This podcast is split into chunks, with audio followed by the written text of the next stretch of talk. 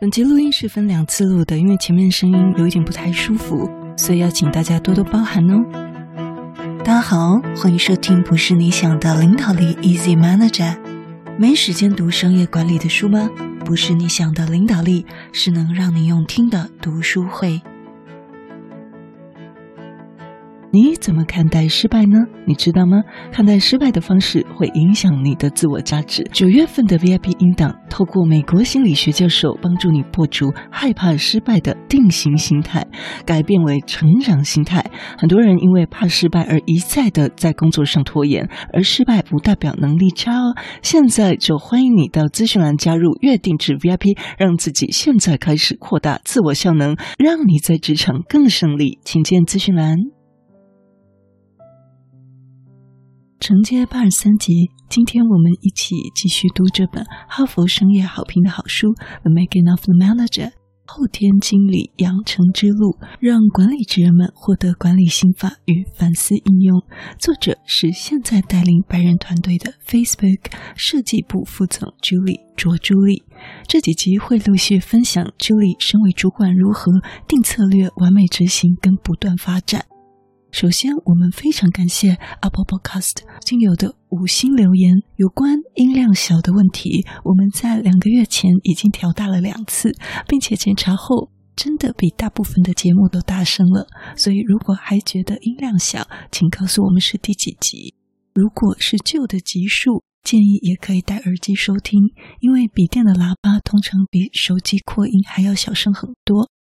戴老师最近也买了一颗专门听语音用的蓝牙小喇叭，音质也比手机好，CP 值算蛮高的，跟大家分享。承接第八十三集，本集接着分享在计划跟执行方面如何平衡短期跟长期的结果。第八十三集我们提到，擅长在做好的执行，这意味着我们接下来一天、一周或一个月，我们可以务实的把策略或计划变为现实，以及。我们希望在未来一年、三年或十年内，怎么驾驭这艘船的方向？现在应该清楚的是，管理就是一种平衡的艺术。在计划和执行方面，如果我们只考虑接下来的三个月，我们可能会做出很短视的决定，那就很可能在未来产生问题。另一方面，如果我们总是考虑在很多年之后的长期结果，我们也可能会在快速的每天日常执行当中遇到困难。最明显的例子呢，好比招聘了。当我们需要聘请某人在团队中担任重要角色时，我们录用了第一个看来符合的人。虽然他现在可以胜任这份工作，但他没有办法随着这个角色成长。一年之后，我们会再次发现自己在领导团队上有困难。这就是考虑太短的风险。那么，考虑太长的风险又是什么呢？就是几乎找不到一个你认为的完美员工，因为你的标准可能太高了，你最终拒绝了一个又一个的人选。结果呢，六个月之后，你仍然没有找到人，你的团队正在遭受人力不足的亏损。让我们到另一个情景：假设你是一位在竞争激烈产业中经营的 CEO，考虑太短的 CEO 可能不会花钱进行任何未来的投资，但同时，你的竞争对手却升级了设备，他对未来进行了投资，而在两年内，他们制造的东西比你更快又更便宜。假使我们考虑的又太长期了，签署了一个为期三年的项目，结果就那么刚好在一年后市场发生了变化，这个计划不再有意义。那么我们再到另一个情境，也是我们在职场上常发生的，就是管理同仁的绩效。也许我们有时候担心某同仁在某件专案上做得不好，所以呢，你怎么样自己下去帮他做了，或者是用这个微观管理。如果你不知道什么是微观管理，就是。过度控制的意思哦，就是很像很多日式的管理，就是微观管理。但我们都知道，这并非长久之计，也是一种治标不治本的方法。而另外一种长期的方式，你可能投入了很多时间去指导同仁，去提高他的表现。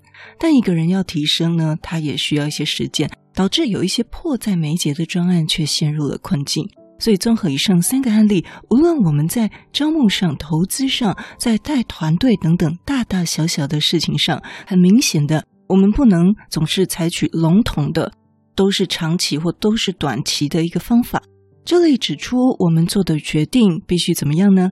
必须权衡两者之间，没有一个固定的公式。那么问题来了，我们该做什么来找到这个正确的平衡呢？Julie 就建议我们了，首先要先定义长期的愿景，并且倒推我们要做的工作。啊，这非常重要。我们再说一次哦，先定义长期的愿景，并倒推我们要做的工作。有一位美国棒球哲学家尤吉贝拉尤给他曾经说过：“如果你不知道你要去哪里，那么你终究会去到别的地方。当我们没有目的地的话，那么怎么样去到那个目的地呢？是没可能的。”因此，我们先设立我是要去日本还是要去法国，然后开始计划我要怎么抵达那里，我需要订邮轮票还是订机票，我要怎么安排我的时间等等，去倒推我们要做的工作，以确保我可以到达那个目的地。这里说，他的主管 Chris 经常提醒他们，当你还没有确定室内平面图的时候，设计厨房插座的位置并不是一个好主意哦。也就是说，我们要先确定整个大局开始，从确定整个了解大局开始。你希望用你正在做的事解决什么问题呢？你认为人们会如何从你的工作中得着价值？然后倒推出现在团队最重要的优先事项是什么？这的确需要我们想一想哦。好，我们来做看看，先从了解大局开始。例如，我的公司要在三年内提升业绩百分之二十，那么我希望我正在做的事情来解决什么问题呢？透过数位转型来解决。三年内我要提升业绩百分之二十，那么我认为同仁会如何从这个工作中获得价值？然后推出团队最重要的优先事项是什么？好比说是要导入新系统，或者是我们在国际上的企业形象，先把门面打出来，最后。我会先设定，比如说导入 ERP、CRM 或 PLM 系统，或甚至是我们的企业官网改版。好，下一集呢，我们会提到 Julie 说，他从他主管那边发现一个重要的问题，就是我有很多事情要做，才能保持我这个部门正常的运作。那么我哪有时间再去专注在一些长期工作上呢？那 Julie 要跟我们分享一个投资组合法。到下集，我们一起来学习。在这个策略篇系列，作者 Julie 跟我们分享了他身为 Facebook 设计部副总，如何定策略，如何完美执行，如何不断发展。这也很适合 Q4 的时候，很多主管开始要写明年的预算跟计划了。本集分享了在计划跟执行方面，怎么样去平衡短期结果跟长期结果。因为好的执行呢，代表着我们意识到接下来一天、一周或一个月，怎么样务实的把策略跟计划变为现实，以及你希望在未来一年、三年或十年驾驭这艘船的方向。管理就是一种平衡的艺术。所以我们要找到正确的平衡，必须要先定义长期愿景，并倒推我们的工作。这个定义也非常适合用在个人的规划上。那如果我们任职在比较大的企业机构的话，我们就要对齐公司的愿景。下一集我们会陆续提到。我们下次见。